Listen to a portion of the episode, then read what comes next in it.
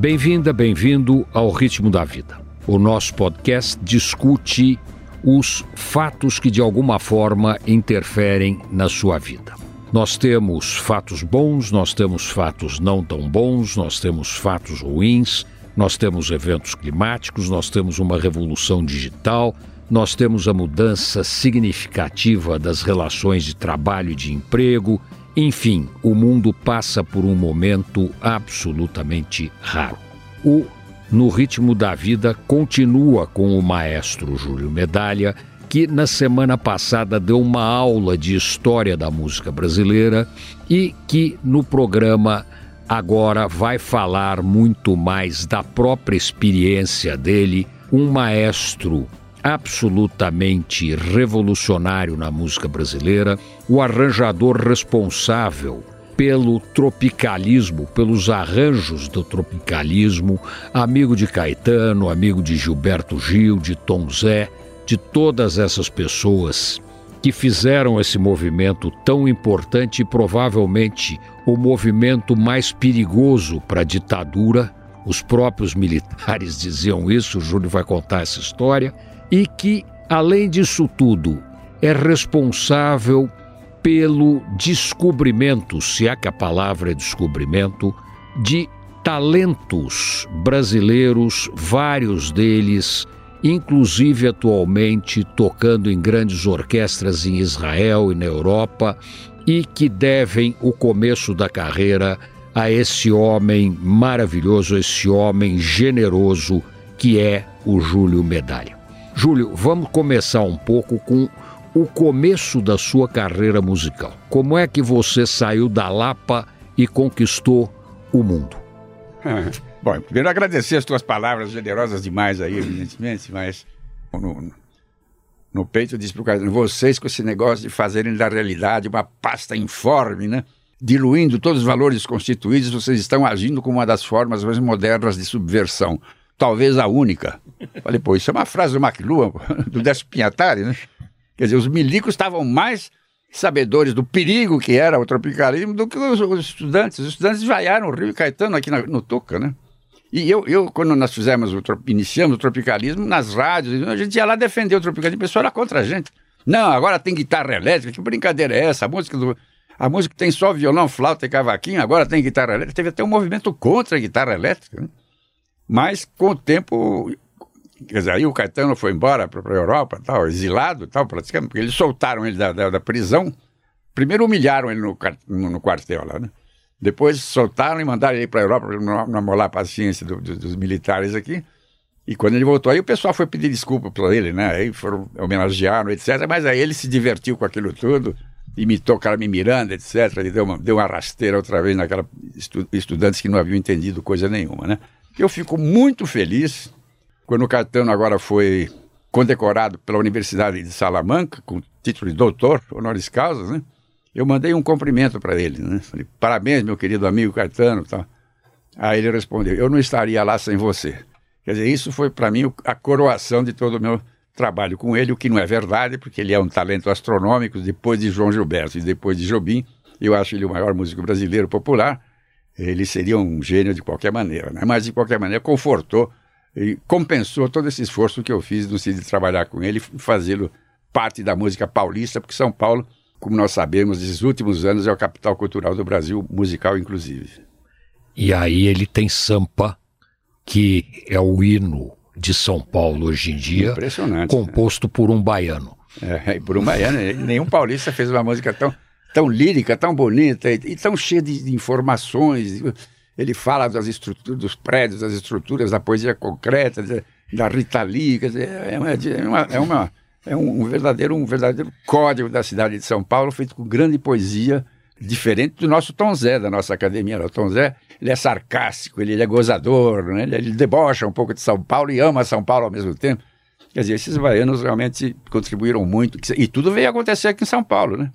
Não aconteceu na Bahia, veio acontecer aqui. Todos, é, to, toda a cultura popular rica, os grandes festivais da TV Record, que lançou toda essa geração de músicos que estão ainda no ar, Chico, Gil, Caetano, uh, Vandré, todo esse pessoal, nasceu aqui em São Paulo. Quer dizer, foi a TV Record que foi o, o, a capital da música brasileira, quando ela foi verdadeiramente criativa. Depois, ultimamente aconteceram outras coisas da música brasileira, mas não é bom nem falar o que está acontecendo nos dias de hoje, porque a gente se envergonha um pouco, né? então, para não falar disso, vamos falar de outra área em que você é uma pessoa mais do que especial e dezenas de brasileiros devem muito e têm uma gratidão enorme a você, que é a sua obsessão pela descoberta de talentos, principalmente talentos nas comunidades mais pobres e que têm competência para tocarem nas maiores orquestras do mundo. Como é que começou isso, Júlio? E onde é que você quer chegar com isso? Bom, eu sou um fruto de rádio. Eu morava na Avenida São João, 1265, ao lado de um grande edifício que era chamado de Palácio do Rádio, Rádio Cultura. Foi a Rádio Cultura do passado, criada pela família Fontoura, né? Então eu frequentava muito a rádio daquele tempo, e as rádios no Brasil tinham grandes orquestras, tinham programação ao vivo e tudo, né? E tinha um programa na Rádio Cultura chamado Peneira Rodini, que era sábado à tarde, que apresentava então calouros. Aliás, o rádio estava todo ele baseado em calouros. Tinha no Rio o Clube do Guri, tinha Pelina Rodini aqui, tiveram os grandes festivais da TV Record, que eram programas de calor. E eu imaginei um dia fazer um programa desse tipo com a música popular, né? Aí eu fazia, eu fazia um programa na Rádio Cultura, né, que eu faço há 36 anos, e quando Marcos Mendonça e o José Roberto Walker eram, eram diretores, eu falei, vamos fazer um programa de calouros com música clássica. Aí a coisa foi estranha no início, mas no fim gostaram da ideia. Então passamos a fazer isso, porque eu notei que existe hoje já uma geração de professores brasileiros que no meu tempo não, os grandes professores eram todos italianos, alemães, russos, etc. Né? Hoje tem uma geração de esse pessoal que está hoje nas grandes orquestras são brasileiros já, inclusive nas orquestras jovens, tudo molecada aí dos bairros, né? Eu falei, vamos então abrir um, um, um campo para esse pessoal se exibir. E aí então eu propus essa ideia de fazer um programa de calouros com música erudita. O pessoal às vezes não gosta da palavra calouros porque parece um pouco depreciativo, mas não é, é mais divertido ainda. É um calouro que vai aprender a tocar Mozart, né? E, de fato, quando fizemos o primeiro programa, vieram 200 candidatos. Eu levei um susto, né? Falei, mas será que tem tanta gente assim? Fomos ver todos do mais alto nível, né? E o pior é que eu falei no, ano, no próximo ano, falei, e agora? Deve ter acabado, você deve ter esses 200. Não, vieram outros 200, né? Hoje a média está entre 160, 180, todos os anos, gente nova. E agora do Brasil inteiro, porque a rádio tem essa vantagem, a televisão, ela se espalha pelo mundo inteiro. Então criamos o programa Prelúdio, né?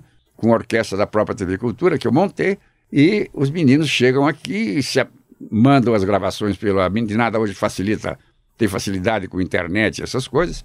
Eles então uh, mandam pelo YouTube lá, tocando violino, com o professor de violino, com, com sei lá com quem, né? E a gente então seleciona os 30 melhores e apresentamos. Eles selecionam as músicas junto comigo, etc. E eles tocam com grande orquestra, com os melhores músicos de São Paulo. E isso tem uma repercussão enorme, inclusive internacional, porque a televisão tem essa vantagem, né? O penúltimo programa que teve um segundo lugar, chamado Bruno Sá, ele foi segundo lugar aqui, de repente chamaram ele lá de, de Bayreuth, ele está tá na Europa, está instalado na Alemanha, já foi contratado pela Warner, o, o então Stefan, que ganhou primeiro lugar na última vez, está hoje em, em, Moscou, inclusive um, um rapazinho aqui de uma favela que, que o pai ele tinha sete irmãos, o pai era toxicona, a mãe morreu, mas as histórias mais trágicas do mundo. Aí, de repente, o moleque está tocando trompa na Orquestra de Israel. Quer dizer, eh, eh, a vantagem da televisão é que espalha essa meninada pelo mundo afora. No Brasil, então, nem se fala. Onde a gente vai hoje no Brasil, eu encontro os preludetes nas orquestras lá. Isso me dá uma satisfação enorme e fico feliz em saber que hoje nós podemos montar uma orquestra de nível internacional só com jovens brasileiros. Quando eu fiz a Orquestra do Amazonas para o governador Amazonino Mendes, eu fiz um concurso em Manaus, vinha aqueles candidatos que tocavam em bandas ali, e eu escolhi um músico profissional bom, porque o Amazonino me disse que era uma orquestra de nível internacional para o Teatro Amazonas. Depois de três anos, tinha três orquestras jovens, uma melhor que a outra, tocando já na Europa. Quer dizer, o brasileiro tem muita musicalidade, é só você dar uma informação correta, né?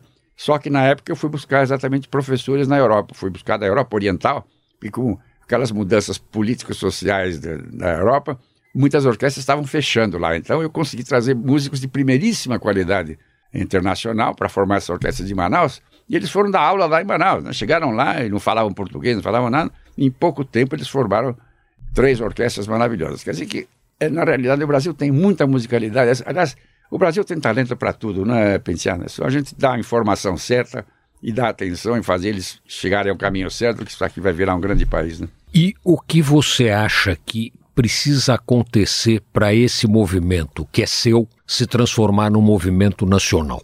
O movimento já é nacional, porque os músicos que se apresentam aqui, tem músicos de todas as partes do Brasil. Os solistas, né, chegam de, de, de várias partes, um vem, vem, tocar viola da Bahia, o outro veio agora do interior do Rio de Janeiro tocando marimba, né? Quer dizer, instrumentos mais variados, né? Então eles estão em condições de formar grandes orquestras por aí pelo Brasil. Já é nacional e já é nacional de nível internacional, né? Como eu disse, a Orquestra do Amazonas eu trouxe músicos da Rússia, da Bielorrússia, da Bulgária, da, da, da Tchecoslováquia, na, na, na, República Tcheca, mas eh, hoje em dia você pode formar uma orquestra em qualquer lugar do país, de nível, por telefone hoje, eu sou capaz de fazer uma orquestra de nível internacional, aliás, como é a orquestra de Heliópolis, por exemplo, que foi para Bonn tocar música de Beethoven, e fez um bruta de um sucesso por lá. Todos meninos que vieram lá da favela, em pouco tempo eles formaram orquestras maravilhosas. Nós estamos chegando ao fim de No Ritmo da Vida, vocês tiveram dois programas com o maestro Júlio Medalha e tiveram a oportunidade de conhecer mais de perto um homem absolutamente diferenciado, um homem que com certeza tem um lugar muito especial na história deste país, na história da cultura desse país, por tudo que ele fez, por tudo que ele tem feito e por tudo que ele ainda vai fazer, porque o Júlio tem uma qualidade, ele não perde o otimismo dele. Júlio, suas considerações finais e muito obrigado. Não, eu fico muito feliz em conversar com você e estou sempre às ordens para pôr ideias no ar aí, ver se a gente melhora. Pelo menos a música nesse país vai indo muito bem. Esse é Júlio Medalha. Muito obrigado. Até o próximo No Ritmo da Vida.